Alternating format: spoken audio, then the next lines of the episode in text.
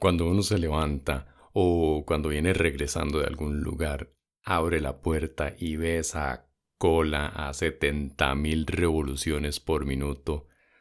Ya, ahí quedó uno, se derritió completamente ante la mascota. Hola, mi nombre es Jainer Bermúdez y esto es Café sin azúcar. Bienvenidos. Yo sé que yo no soy el único que hace voces cada vez que ve a la mascota, porque yo cuando me levanto, cuando en cualquier momento del día, yo empiezo como a decirle así, mi amor, venga esa pelota de pelos, quiero comerme ese muslo empanizado y esa oreja con miel de maple. Y antes que juzguen ese comentario psicópata que acabo de hacer, yo sé que muchos de ustedes también hacen esos comentarios rarísimo porque es como de una película de terror, sale directamente de Hannibal que uno quiere comerse a la mascota. O sea, yo, yo le he dicho a Bailey, que ahorita les cuento, que es una perrita que rescatamos hace poco. Yo le digo a Bailey, Bailey, quiero... Por veces me sale la voz de, de Gollum, del Señor de los Anillos. Ay, pero es que mi preciosa, venga para echarla en una tortilla. Y yo no sé por qué, pero ella se vuelve loca, mueve la cola para todo lado, como les decía ahora, 70.000 revoluciones por minuto. Y es algo que yo creo que, todos hacemos. Pero antes de contarles acerca de Bailey, los quiero llevar allá a la época de los 90 más o menos, mediados de los 80 cuando empezamos en mi familia a tener, a tener mascotas. Y todo empezó creo que con, creo que con unos hámster. Así, entre comillas, hámsters, ¿verdad? Porque eso era lo que estaba de moda en ese momento. Y mi mamá llega con estos tres ratoncitos, bueno, hamsters, ¿verdad? Llega con estos tres ratoncitos así chiquititos, lindísimos, lindísimos, y teníamos una, jaulita para ellos, los dejábamos libres ahí en el, en el zacate también. Les compramos una ruedita para que ellos hicieran su, su cardio, ¿verdad? El cardio de la, de la mañana. Resulta que empiezan a crecer como sin medida. Y no, no eran ratas antes de que saltemos a conclusiones. Pero los hámster eran cuilos, que son como creo, primos quintos de los hámster, no sé, pero se hicieron enormes y comían, pero comían muchísimo, demasiado, o sea, no, no les puedo explicar lo mucho que comían esos benditos cuilos. Entonces, lo bueno de ahí es que ellos me enseñaron el valor del trabajo. No el valor del dinero, pero el valor del trabajo, porque yo tenía que ir a las casas de los vecinos a chapear para mantener estos hámster. Entonces yo les chapeaba, no sé, tenía como nueve años, una cosa así. Yo les chapeaba el, patio, me llevaba el zacate, ok, hamsters, tomen. Se lo volaban en un día. Iba a la verdulería y todas estas hojas y todo esto que los verduleros sacan porque la gente no compra una lechuga, Dios guarde que tenga una mancha negra, ¿verdad? Delicados. Toda esa basura, entre comillas, va para los hámsters, ¿verdad? Y eventualmente se volvieron era, era imposible mantener a los benditos hámsters. Mi abuelo, que en paz descanse, dijo, yo me los llevo para la finca. Se los llevó y allá vivieron felices para siempre. Después tuvimos una pecera que no sabíamos pero absolutamente nada de peces más allá de lo que nos había dicho el veterinario o la tienda donde los compramos. Sabíamos cómo limpiarle, cómo hacer, eh, cómo cambiarle los filtros y que los peces los poníamos en agua. No me acuerdo, esto fue hace demasiado. Lo que sí me acuerdo es alimentarlos. Todos los días les echábamos alimento, les echábamos alimento. Y eventualmente empezaron a morir. Entonces le dijimos al veterinario, mira, se nos están muriendo los peces, ¿qué, qué hacemos? Eso es falta de vitaminas. Eso es falta de vitaminas. Ok, perfecto. Mi mamá compra sus vitaminas Llegamos a la casa y mi mamá le echa vitaminas. Ok, perfecto. Le echa vitaminas y vemos esos peces así, pochotones, ¿verdad? Ya todos rayados con sus cuadritos acuáticos. Las alas, pero llenas de músculos, esos tríceps increíble. Y eventualmente se murieron. se murieron por exceso de vitaminas. Fue lo que nos dijo el, el veterinario. Claro, él nos vendió el equivalente a las vitaminas de los picapiedra para peces. Y nunca se nos ocurrió preguntarle cuánto era lo que le había que echar en, la... Creo que era un, un, tarrito con un gotero, una cosa así. No aguantaron. Entonces, bueno, Yo todavía estaba pequeño, compramos más, más peces y ahí estaban, súper bien. No recuerdo, no recuerdo la marca de los peces, para ponerlo así, la, raza no, no, me acuerdo, pero queríamos más peces. Compramos unos y el veterinario nos dijo, ay sí, vea que estos lindos peces, peces vela eran algo así. Un par de peces velas, uno blanco y uno negro. Lindísimo era el yin yang de esa bendita pecera. Hacemos todo el procedimiento antes de echarlos, los ponemos en la pecera y vea qué lindo, como nadan con los otros. Ay, vea qué, qué, qué momento más zen en esta pecera. Vea qué, qué lindo, hasta que trae otra energía en la casa. Al día siguiente, solo quedaba el pez vela negro, nada más. Se los hartó a todos. El veterinario nos dijo, ah, bueno, sí, es que esos peces no se pueden mezclar, ¿verdad? Ellos son un poco agresivos. No, hombre, ¿en serio? O sea, estos son unos psicópatas que trajimos a un barrio súper decente. Y los otros peces no pudieron gritar, se los hicieron hartados y en la noche, cuando nadie los estaba viendo y los podía detener, se los comieron. ¿Cómo no se le ocurrió decirnos eso antes? El veterinario, ay, es que, de no, yo pensé que esos eran los únicos que tenían. La veterinaria antes yo creo que, era un poquito más orientada a le voy a vender lo que sea porque necesito la plata y nosotros nos quedamos sin peces, nos quedamos solos con, solo con los adornos de la, de la pecera y al final dijimos, ok, demasiado, ya. Nos deshicimos de la pecera después de esa pobre masacre, genocidio en el barrio de, los peces. Años después compramos un perro, un perrito, un pequinés maltés, lindísimo, era mitad pequinés mitad maltés, literalmente, porque la mitad era lacia y la mitad, la otra mitad era rasta. Se le hacían unos nudos que costaba tanto cortárselos, tanto peinarlo, que decidimos dejarlo así, no, ya este se va con dreads, así se queda. No recuerdo cuánto nos duró ese, ese perro, pero lamentablemente se como que se agarró con otros, con otros perros del, del barrio y le pegaron una enfermedad. Creo que era sarna, una cosa así. Mi mamá, bueno, los dos los llevamos al veterinario, le, creo que fue que le dieron unas pastillas o unas inyecciones o algo así.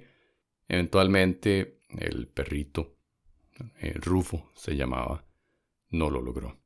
Yo me di cuenta de una manera un poco tétrica, llamémosle, porque yo estaba, estaba en el colegio yo me acuerdo que tenía un examen y estaba estudiando ahí, quemándome las pestañas, como, como dice mi mamá. Me voy para el examen en la mañana, ni me acuerdo cómo me fue. Regreso ya en la tarde y le digo a mi mamá, ¿dónde está Rufo? Puro Phineas y Ferb. Oye, ¿y Perry? No está Rufo. Y me dice mi mamá, sentate. Y yo, ah, ok. Yo sé que dentro de muchos años yo voy a entender que este sentate es el equivalente a tenemos que hablar. Uy, el temido tenemos que hablar fue ese sentate. Me siento y me dice, es que Rufito no lo logró. Lo llevé al veterinario y me dijo que era mejor aplicarle la eutanasia. Yo ni entendía qué era esa palabra. Y yo, ¿qué fue lo que pasó? No, ya Rufito ya está en mejor vida. Y yo, oh, me dolió tanto. De, era mi primer perro. Yo, bueno, está bien, se fue Rufo y lo lloré y todo. Después, años, muchos años después, de hecho hace como 15 años, ya un poquito más actual, a mi mamá el doctor le recetó un perro. O sea, la perrita que tiene mi mamá viene con prescripción. El doctor le dijo, es que usted necesita a alguien que, que la acompañe, que la reciba en la casa, que, que se alegre mucho por verla y todo. Yo en esos momentos ya estaba transicionando fuera de la casa de, mi mamá. Recuerdo que fue, bueno, que es, todavía tiene como 15 años la, la perrita, una pincher miniatura. Y mi mamá, como la más graciosa, como es mi madre, le puso Godzilla. Godzilla, la pincher miniatura, o sea, es del tamaño de mi brazo. Esa perra, en estos momentos, cuando llegó a la casa era del tamaño de mi mano, era una pelotita negra, negra, negra, lindísima. Ah, pero mi mamá le puso Godzilla. Para que la gente cuando le preguntaran, ¿cómo se llama su perrita? Se llama Godzilla. no puede ser, mamá. Y así se quedó, silita, para arriba y para abajo. Por ahí me tocó, bueno, nos tocó a mi esposa y a mí, nos tocó cuidar a, Godzilla en, una ocasión y mi esposa le tiene miedo. Bueno, le tenía. Le tenía miedo a los perros. Cualquier tamaño que fuera, no importa. O sea, si estamos hablando de un, de un, de un Sharpei de un Chihuahua, ella los veía como el dragón del apocalipsis y no, quíteme, ese perro me va, me va a comer entera. Y yo, con costo se puede comer esa hormiga que va ahí. No, terror y pánico. Godzilla, Godzilla, Godzilla ayudó a que le fuera quitando un poquito el, miedo hacia los perros. Ya eventualmente le devolví la, perrita a mi mamá y nos quedamos solo nosotros dos, ¿verdad? De vez en cuando la cuidábamos y cuando vamos a visitar a mi mamá y vemos a la, a la Super Godzilla, ¿verdad? Está para una película parodia. Luego fue que íbamos a visitar a unas amistades y tienen un perro grandote. Ese perro, cuando llegábamos a la casa, mi esposa era como, mamá. Pero también muy conscientes, como yo aquí, mi esposa decía, yo aquí soy la visita. El perro no tiene por qué esconderse. Yo me adapto súper, súper valiente y se le quitó el miedo como las grandes. Mujer, eres una guerrera. Como las grandes se le quitó el miedo. Pasa el tiempo y nos dice la cuñada que si le cuidamos a la, a la perrita. Mi esposa dice, Daisy, está bien. Es una poodle Parece la perrita que sale en el anuncio del, del comelón de Harrix. Es, una alfombra con una alfombra que se mueve en realidad. Y es súper buena. Los dueños, bueno, la cuñada y el esposo se fueron y ella es como, bueno, chao, yo aquí me quedo, aquí estoy súper, estoy pasando rebomba. Y la tuvimos una semana. Entonces mi esposa se, se antojó, ay, yo quiero una perrita, yo quiero una perrita. Y yo, bueno, tenemos que pensarlo, ¿verdad? Porque es una responsabilidad, también es un gasto y analizamos ahí como todas las, todas las probabilidades. Y finalmente, la cuñada conocía a esta muchacha de Pérez Celedón que tenía un lugar en donde, donde dan perros en adopción, que puede ser como un lugar de rescate, una cosa así de perros de la calle. Y la muchacha súper, súper formal porque fue entrevista, llamadas telefónicas, mándeme fotos de la casa para ver qué tan segura es ya en el momento en que ella vino a visitarnos, ya prácticamente la perrita era de nosotros, porque nosotros, mi esposa y yo, estábamos súper, súper ilusionados por, por recibirla, porque veíamos las fotos y se veía súper tierna, y lo es. es. Yo sé que todos los dueños de perros o de mascotas decimos esto, pero es la perra más buena del mundo y es súper adorable. Cuando llegó aquí, venía así con cierto miedito y todo, y al final ya se aclimató, obviamente extrañó mucho a la, a la muchacha que nos la trajo. Ella está en constante comunicación con nosotros, la muchacha, ¿verdad? No la perra, porque si la perra empieza a hablar, la llevo al circo y vamos a lucrar. Pero la muchacha de adopción está en constante comunicación con nosotros. Ay, ¿cómo está Bailey? Que nosotros le pusimos Bailey porque es del color del, del Baileys, de la bebida, no por alcohólicos. Y ella siempre ha estado muy pendiente. Entonces, Bailey llegó a nuestras vidas. Y la historia de Bailey es un poco, un poco trágica. El pasado de ella es un poco trágico. Es una, una historia de, de, abandono. Porque ella sí tuvo dueño en algún momento. Dueño o dueños. La verdad es que no, no me interesa.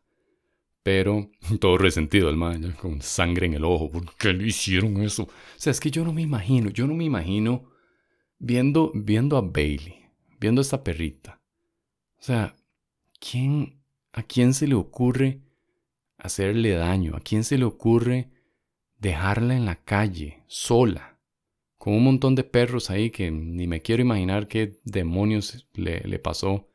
Y que esta muchacha que nos, nos la trajo nos dijera, me la encontré en unas condiciones increíbles, eh, llena de pulgas, desnutrida y creo que hasta estaba embarazada, yo no sé, o sea, a mí me partió el corazón, a mí me parte el corazón lo que sea que tenga que ver con perros. Yo no, no he visto Marley y yo, no he visto Old Gentle, no veo nada en donde le hacen daño a un perro. Yo puedo ver So, puedo ver Hostel, puedo ver La Puerta del Infierno, lo que sea de terror en donde ahí descuartizan a alguien y yo, uy, mira qué chiva, porque a nivel cinematográfico también yo digo, ah, mira qué, qué, qué bonito ese, esos efectos prácticos. Pero en el momento en que alguien dice, es que mi perro se murió en una película, vea, se abre la catarata de la paz en mis ojos y yo no puedo parar, porque se me da mucho. Ella nos contó la historia y la muchacha muy responsablemente la desparasitó, la castró, la limpió, eh, la dejó como una princesa, en serio, desde la calle a la realeza, como Marimar, solo que más bonita y con muchísimo más pelo. Y nos dijo que los dueños anteriores, cuando vieron que la perrita ya estaba bien, que la estaban poniendo en adopción, la contactaron y le dijeron, me la devuelve, me la devuelva, por el amor de... La muchacha les dijo, claro, si ustedes me pagan la desparasitada, me pagan la castrada, todo el protocolo de adopción y más se los empujó. Nunca más volvió a escuchar de, de ellos. Por dicha, porque ahora está con nosotros y yo estoy seguro que Bailey aquí se siente como una reina, de verdad, como la realeza, porque Aquí tiene su alimento, aquí tiene sus, caminadas diarias que por cierto nos tiene pero a 2.500, 2.700 calorías por día porque todos, todas las mañanas salimos a, caminar por lo menos 45 minutos a una hora o la llevamos a oxígeno, nos pegamos las carreras, venimos muertos y ella dice gracias, voy a ir a dormir, ahí los veo, pone el despertador y se despierta 7 horas después. Pero está feliz. Y uno lo ve en la cola, porque tiene una cola larguísima y esa cola es el ventilador que nos funciona aquí para, para estos calores que han estado haciendo en Semana Santa, bueno, porque ahora está lloviendo, pero en fin, para el bochorno esa cola es la receta perfecta. Y claro, cuando ya finalmente llegó acá, de hecho venía con, otro perro, venía con, con schnauzer que estuvimos así como, ay, se la dejamos con el amigo, no, pero no, no, la verdad es que nos dejamos solamente, solamente a Bailey. Y es una perrita súper decente, uno como les estaba diciendo, nos vamos para oxígeno o nos vamos para cualquier lado porque la llevamos a cualquier lado. Ahora somos esa pareja, ahora somos ese, ese matrimonio que agarra a la perrita y se la lleva para todo lado y que anda buscando donde hay restaurantes y lugares pet friendly para llevar a la perra, ¿verdad? Porque no la dejamos sola. Creo que tiene mucho que ver por, el abandono. Si he salido, bueno, si mi esposa sale o yo salgo, alguno se queda aquí en la casa, pero si, si ella, ella extraña. Ella, yo me hago mis historias en mi cabeza y puede ser un poquito de esquizofrenia por parte mía, pero me hago mis historias en la cabeza que ella piensa, que Bailey piensa, o no, se fue, se fue mi papá. Sí, yo digo que soy el papá. Se fue mi papá y ahora, no, la última vez que mi papá se fue, a mí me pasaron cosas que no quiero hablar. O sea, yo me imagino estas historias y yo no, yo no la dejo sola. Traemos a, una niñera o algo. Eventualmente lo vamos a hacer, porque eventualmente ella va a ver que nosotros no la vamos a abandonar. Jamás, jamás la vamos a abandonar. Y es increíble cómo cambia la energía de la casa también. Hablando de todo un poco, como le dije a mi esposa hoy, hablando de sapos astigmáticos cómo cambia la energía de la casa, porque ella anda moviéndose por todo lado. Si yo estoy en, la oficina trabajando, mi esposa está trabajando, ella llega, le pone uno la nariz ahí en, la pierna y es como, vamos a jugar un rato. Yo creo que ya trabajó bastante, ¿por qué no? Vamos, tíreme la bola, tíreme, tíreme, tíreme, papá, papá, tíreme la bola, papá, vea, porfa, véame, véame qué adorable que soy. Ella es súper adorable. Entonces yo digo, tenés razón, ya me toca mi descanso y me voy a, jugar con ella. Jugamos, un, le tiro la bolita o ahí tiene, ahí tiene un montón de juguetes. Bueno, tiene varios juguetes, porque tampoco, ¿verdad? tiene que saber el valor de cada juguete.